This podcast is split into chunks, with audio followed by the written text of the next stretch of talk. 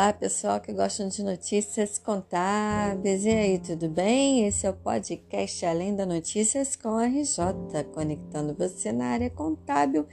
E esta é o resumão do tema Simples Nacional, que foi ao ar na segunda, na quarta e na sexta-feira. Iniciou dia 5 de janeiro e termina hoje com o resumão. Foram 12 episódios com este que vamos ver agora. Ou melhor, que vamos ouvir agora.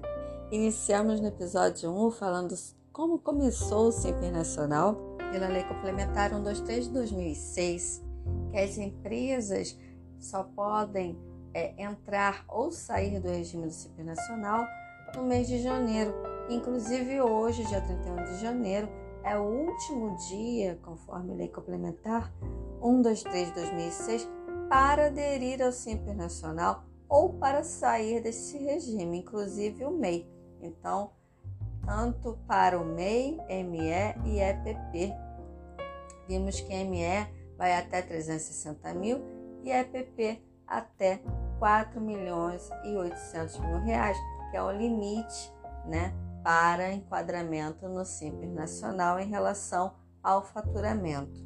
Já no episódio 2, vimos em relação ao limite para o Simples Nacional, que era 4 milhões e 800 mil, e vimos que quem excede esse faturamento, é, mas não ultrapassa 20% do total desse limite, de 4 milhões e 800 mil, que seria 960 mil, é excluído sim do Simples Nacional a partir do ano seguinte. E veja bem, em janeiro já vai pagar a diferença, né, em relação à diferença em relação aos tributos que excederam aí a, o limite de enquadramento no Simples Nacional. Então, pessoal, em relação à comunicação, se não ultrapassar 20%, a comunicação deve ser feita até o último dia de janeiro do ano calendário subsequente. Agora, se for superior aos 20% do limite, a comunicação deve ser feita até o último dia do mês subsequente ao da ultrapassagem e produzirá efeitos já a partir do mês subsequente ao do excesso. Já no episódio 3, falamos sobre o sublimite e os limites, sobre os impedimentos em relação a atividades, sobre quadro societário, que também pode excluir a empresa do Simples Nacional, débitos que excluem uma empresa do Simples ou simplesmente impedem uma empresa de entrar no Simples Nacional. Já no quarto episódio, falamos sobre a exclusão em relação ao quadro societário, Vimos, por exemplo, que uma empresa, se tiver em seu quadro societário uma, um CNPJ, ela é excluída do Simples Nacional.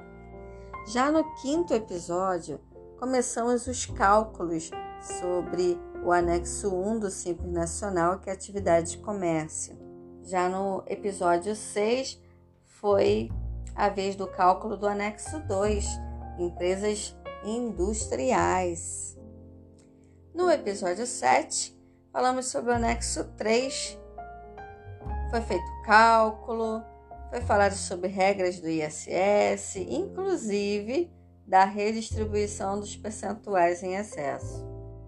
Já no episódio 8, foi falado sobre o crédito do Simples Nacional na nota fiscal, ou seja, empresas do regime normal que venham a comprar de empresas do Simples Nacional podem utilizar o crédito do ICMS, mas para isso, lá em dados adicionais, deve ser colocado a informação de que aquela empresa é Simples Nacional.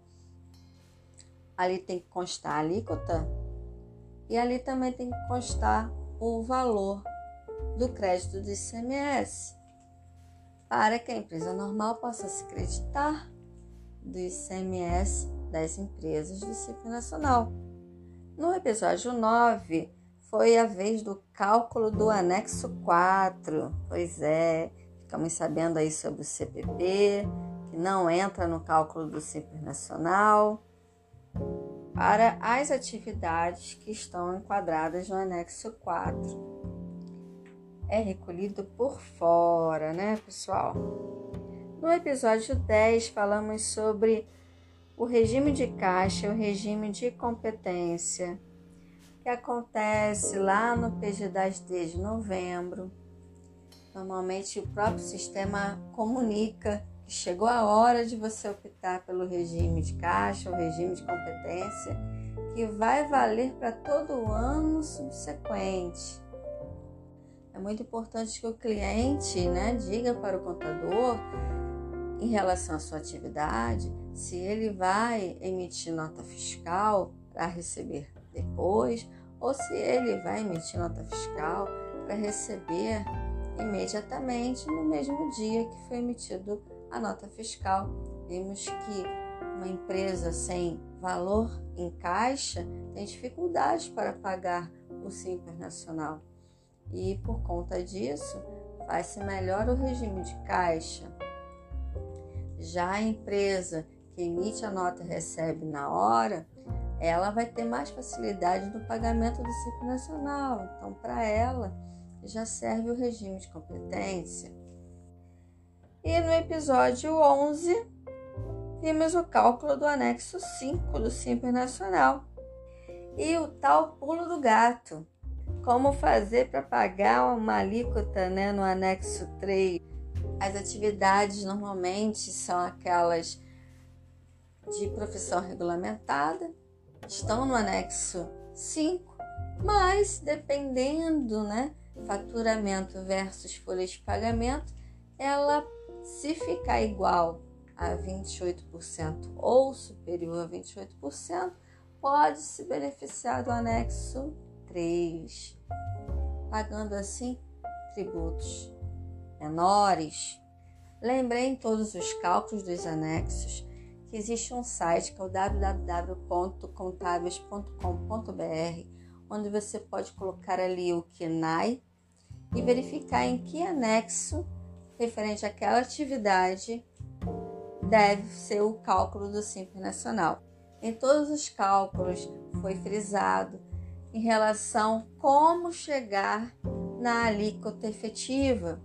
A alíquota efetiva, para se chegar nela, é necessário o cálculo de uma fórmula, né? que é o RBT12, ou seja, a soma dos 12 últimos faturamentos fora o mês de apuração, vezes a alíquota nominal que consta no anexo, dependendo da faixa ao qual você é, primeiro vai fazer o cálculo do RBT12, vai achar a faixa e vai utilizar dentro dessa faixa a alíquota nominal. Logo ao lado né, da alíquota nominal tem a parcela a deduzir. Então você vai pegar o RBT12 vezes a alíquota nominal menos a parcela a deduzir dividido pelo próprio RBT12. E aí você vai encontrar a alíquota efetiva. Você tendo a alíquota efetiva, você vai aplicar ele no faturamento do mês de apuração. Então você vai pegar o faturamento vezes a alíquota efetiva e vai achar o cálculo do Simples Nacional. No momento de preencher o PG10D mensalmente, em relação à atividade da empresa, deve ser observado se ela é uma atividade monofásica. Na apuração do Simples Nacional, em relação ao faturamento, deve segregar em relação se é, vai ser tributado normalmente ou se teve ICMS é, substituição tributária, ou seja, já foi pago né, na entrada da mercadoria, então ela vai ser não vai ser paga né, no momento da saída.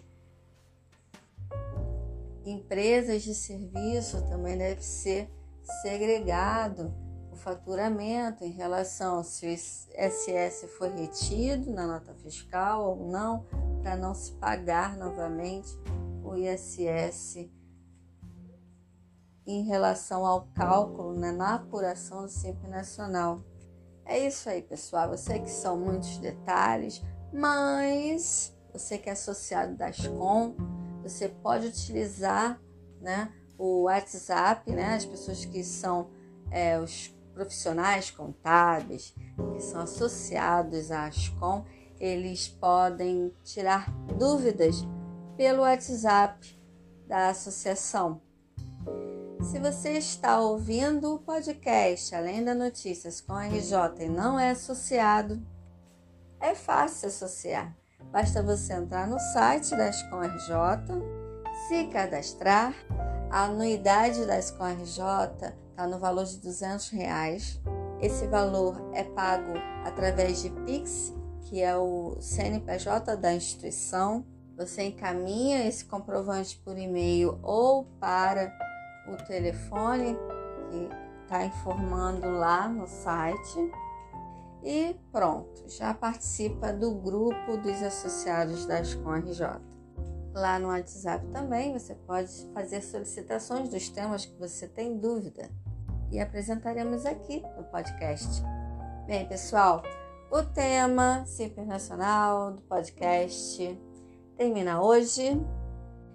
Fico muito feliz em ter aprendido bastante e ter passado alguma informação que seja importante para vocês. É bom que você siga a Ascom RJ e também clique no sininho para que você possa receber novas, é, novas postagens no podcast.